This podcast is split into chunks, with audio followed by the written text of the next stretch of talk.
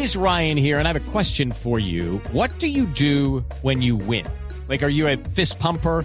A woohooer, a hand clapper, a high fiver. I kind of like the high five, but if you want to hone in on those winning moves, check out Chumba Casino. At ChumbaCasino.com, choose from hundreds of social casino style games for your chance to redeem serious cash prizes. There are new game releases weekly, plus free daily bonuses. So don't wait. Start having the most fun ever at ChumbaCasino.com. No purchase necessary. BGW. Void were prohibited by law. See terms and conditions. 18 plus. En Chocó se vive el drama del momento por el brutal asesinato de dos niños. El tercero, que se hizo el muerto, quedó mutilado. Sí, es una tragedia, Néstor. Eh, Hay información desde la Defensoría del Pueblo señalando que habían advertido del recrudecimiento de la violencia en Quibdó desde hace tiempos y ningún gobierno hizo nada. Por otro lado, la hipótesis que más cobra fuerza, Néstor, es que estos niños habrían sido asesinados por una banda criminal que delinque en el departamento de Chocó, porque los niños aparentemente eran se dedicaban a, a- a jalarle a los a los pa- transeúntes eh, la cartera, eran carteristas, realmente estaban allí en la zona del puerto aparentemente intentando subsistir, quitándoles algo a las personas que pasaban. La banda que aparentemente Los Locos. es responsable de este asesinato es Los Locos Jam, y ya hay identificados dos de los eh, presuntos asesinos, alias Yanya y alias Andresito, Néstor. Don Domingo Ramos es el personero de Quibdó que ha estado manejando las investigaciones por este caso. Don Domingo, buenos días.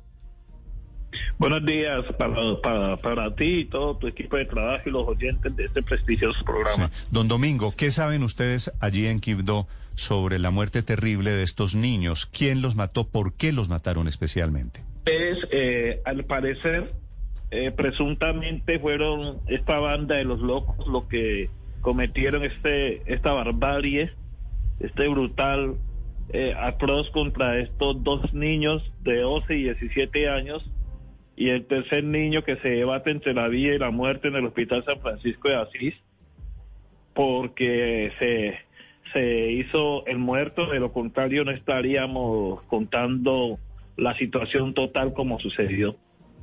Personero, la primera hipótesis de la policía es la que estábamos comentando hace algunos minutos, que aparentemente los, los niños, los jóvenes se dedicaban a, a intentar hacer algún tipo de raponazo en la zona y los locos los mataron por esos hechos. ¿Esa teoría ustedes la confirman desde Quibdó? Pues eh, yo qué te puedo decir, como personería municipal nosotros lo que hacemos es rechazar estos actos atroces, eh, los que están en la investigación como tal obviamente es la policía. Mm. Sí, pero no tienen ninguna información sobre esto. De muertos buenos ni muertos malos. No, no, no, pero claro, claro que no, por supuesto que no. Eh, nosotros- pero ese podría haber sido el móvil de, de los hechos que, que estos asesinos decidieron eh, matar a los niños por, por, por denuncias de alguien o porque les eh, eh, impedían actuar criminalmente en la zona. Bueno, yo puedo decirte que, que eh, lo que yo tenía conocimiento es que eh, entre ellos había unos niños que se dedicaban al reciclaje. Eso es lo que yo tengo conocimiento, ¿sí? Ese es el conocimiento que tiene esta personería, que eran niños vulnerables, niños muy humildes, viven en una zona deprimida, como es el sector de la zona norte, Buenos Aires, una zona muy pobre, muy deprimida, con falta de oportunidades.